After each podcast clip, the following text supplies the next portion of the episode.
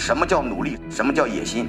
努力实现自己的野心很重要，但比努力实现野心更重要的是努力的方向。如果你的努力只能聚焦在你感兴趣的事情上，不能进入的更广阔的领域，那么你最多成为一个生活家，而不能让自己赢得更多上场的机会和更好的上场的位置。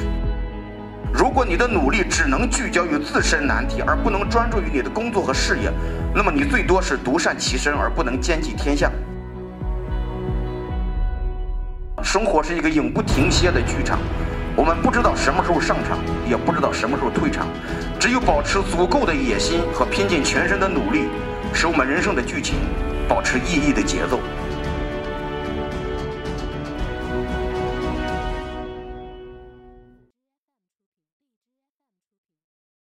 大家下午好啊！今天呢，我首先跟大家想分享的就是什么叫努力，什么叫野心。一般来说，一个人自我勉励。说我要努力，我要过上我想过的生活。还有就是说想想想想成为一个什么冠军，这都是都是一个人的野心。就是这个时候我要努力，这个时候呢，努力是个褒义词。努力实现自己的野心很重要，但比努力实现野心更重要的是努力的方向。否则，你通过努力不但实现不了野心，很可能走到野地。与此相关的是，我想举两个例子。一个是我的一个特别好的好朋友，他非常努力，非常聪明。有一阵儿呢，他就喜欢上了滑雪，然后呢，很快就上了黑道。黑道呢，在滑雪里边是难度最大的坡道。就是说，一个人能上黑道呢，说明他掌握了相当程度的滑雪技巧。然后呢，我这个朋友喜欢养花，他就各种花都能养好。呃，这么说吧，就是说我们这么多年交往，就是他几乎想干什么，他就能通过他的努力和聪明才智干成。这个时候呢，我就动心了，因为大家要知道，现在找个人才太难了，我就把他招进了我们的那个影视工作团队，因为我主要是以拍戏为主。然后我跟我们团队的人说呢，我说这个人非常牛逼，是个天才，他来了，我们这个团队就上一个档次了。但是呢，出乎意料的是，来了之后完全不是我之前认识的那个人，呃，他什么都干不好，不但不牛逼，而且工作起来呢漏洞百出，我当时百思不得其解。呃，但是因为怕耽误工作，我就先把他辞退了。辞退以后呢，他又恢复了他的天才的能力。我在想，难道我是个天才的黑洞吗？然后呢，就是我是在很久之后我才明白，就是我的这个朋友吧，他只愿意努力去干他感兴趣的事儿，就是他不感兴趣的事呢，嗯，他不干，他也干不好。这个我还有另外一个朋友。我们十几年的合作伙伴了，兢兢业业、勤勤恳恳、认真努力，工作呢，我认为干的是不错的，非常好。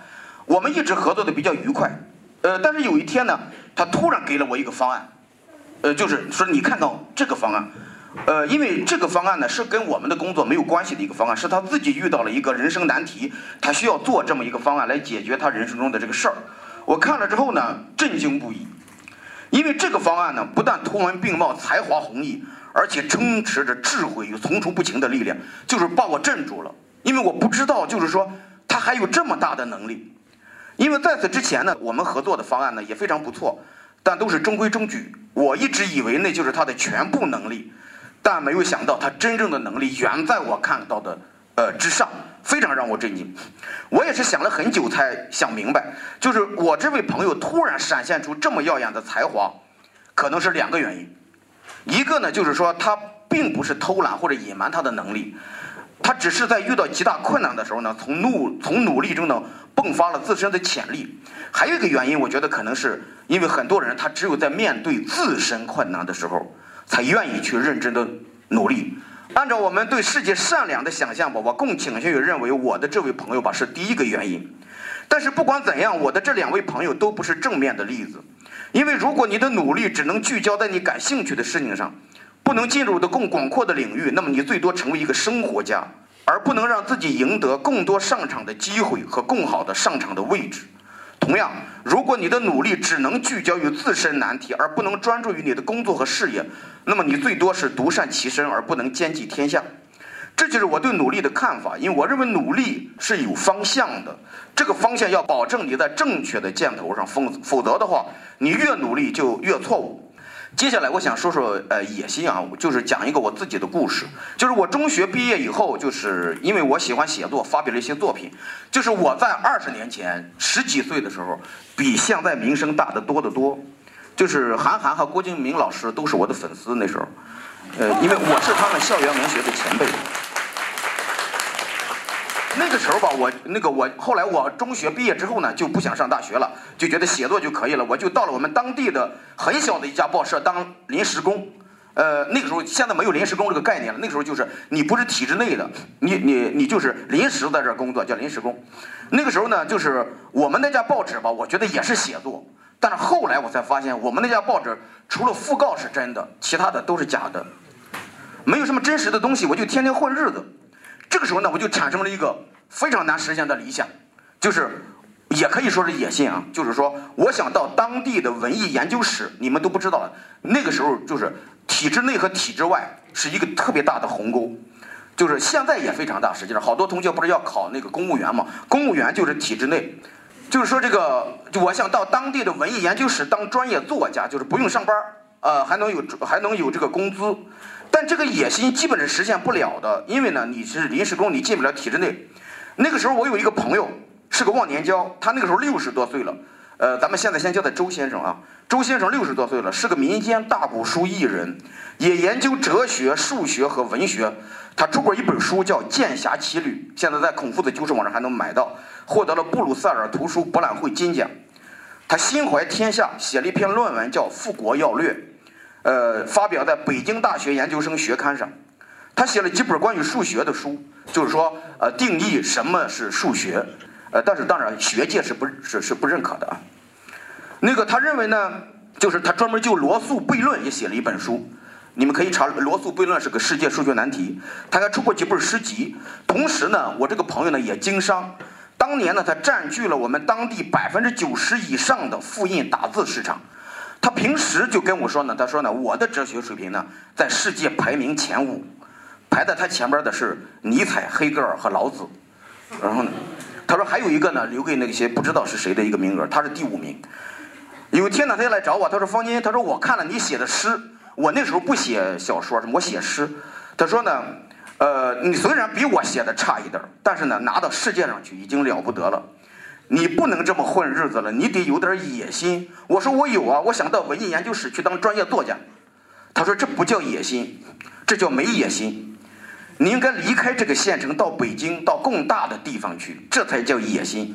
那个时候呢，这个周先生非常有钱，每当下了班呢，他就在门报社门口等着我，带我去各种饭馆喝酒吹牛。他点菜特别大方，到了饭馆就要个包间。我是个非常好学的人。我从周先生身上很快就学到了两样东西：一，花钱要大方；二，去饭馆吃饭得有包间。现在我跟龙哥到哪儿去，都是先要包间就从那时候来的。周先生那个时候呢，就天天问我：“你的野心想好了没有？什么时候走？”有一天呢，我就烦了，我说：“我想好了，我要到北京，我要先考中央戏剧学院，毕业以后我就在北京混了。”周先生非常高兴。第二天呢，他就来了。递给我一个纸袋子，我说这是什么？他说呢，里边是呃五千块钱，你考上中戏以后呢，你拿着用。那个我看着这五千块钱非常感动，非常惭愧，因为我并没有心真的想去考中戏，真的要到北京。我看了看那五千块钱，我就收下了。然后收下了钱，我就只能考了，我就到了北京。呃，考中央戏剧学院，你们知道，如果有考过呃中央戏剧学院的，包括北京电影学院，都是三试。那么第一试呢是散文，我就被淘汰了，因为我是写诗的，不会写散文。回到那个县城以后呢，我惭愧难当，不敢再见周先生。呃，但是第二年我考上了，就是我考到了中央戏剧学院的戏文系。然后呢，我就离开县城，到了北京。在离开县城的时候，周先生跟我说。你就要到北京了，一定要保持自己的野心，在写作这条路上要写出一番事业。在你走之前呢，我来告诉你三句话：第一，缺钱了就给我写信；第二，告诉你艺术的灵感公式；第三，告诉你写作的终极秘诀。我一听呢，第一条最好使。这个，但是周先生说呢，你一定要听好第二条和第三条，因为第一条你最终是不会缺钱的。今天呢，我本来不想，因为第二条、第三条非常非常重要的，我本来不想告诉你们，嗯，但是因为因为这是我最后的法宝，但因为龙哥的场子呢，我我得拿点真东西告诉大家，因为你们都是呃年轻人。他告诉我的灵感公式，他说艺术是有灵感的，灵感的公式呢，就是形象思维的名实错位，这是灵感公式啊，大家一定记住。就是什么意思呢？他举了个例子，就是千山鸟飞绝，万径人踪灭，孤舟蓑笠翁，独钓寒江雪。大家想一下，这个孤舟蓑笠翁在这钓的是什么？是寒江鱼。但是这个诗人写的是寒江雪，是鱼和雪的一个名实错位，形象思维的名实错位，使得整首诗的意境又出来了。然后他怕我不明白，又举了一个例子，就是这个“可怜无定河边骨，犹是春归梦里人”。就是实际上这个河边骨啊，就是那个梦里人，就是在这个河边呢有累累的白骨。实际上这些白骨呢，在。呃，他们妻子的那个梦里还是活生生的一个人，就实际上就是河边骨对梦里人也是名实错位、结构错位，呃，所以成就了千古名诗。大家一定要认真去考虑这个灵感公式。然后呢，接着他又跟我说写作的终极秘诀。他说洗脸的时候你怎么能把毛巾拧干呢？就是说呢，反着拧。他说写作的秘诀就是反着拧，就是要把生活、把人生、把事件反着拧。拧出生活的水分，拧出人生的哲理，拧出生命的真相。然后呢，我带着这个秘诀和这个灵感公式和五千块钱，我就来到了北京。我从中戏毕业以后，我当了编剧。我的野心不再是进哪个单位，不再是卖出一个剧本，不再是挣到多少钱，而是要成为世界上最好的编剧和作家，写出最伟大的故事。周先生的哲学理论还有很多争议，有人说他是民间科学家。有人说他的理论没有价值，但我在写作中，我在这么多年的写作中，的确是受周先生的灵感公式和终极秘诀的指引。我们这一周的封闭的这种修改剧本，我用的就是这呃这两个理论。我一直在运用他的毛巾理论，运用他的名实错位。如果没有他点燃的野心，我不会站在这儿。野心是一个人的北斗，它让你有一个准确的远方；努力是一个个日子，一粒粒汗水，它带我们抵达。我的这位忘年交朋友周先生已经于二零一五年去世了，八十多岁。他认识我的时候是六十多岁。我很想跟他再纵乱一次天下，我很想跟他再揣着一大笔现金到各种饭馆里去要一个包间，打开一瓶好酒，点上一大堆菜，然后说在全世界我的哲学水平是前五名。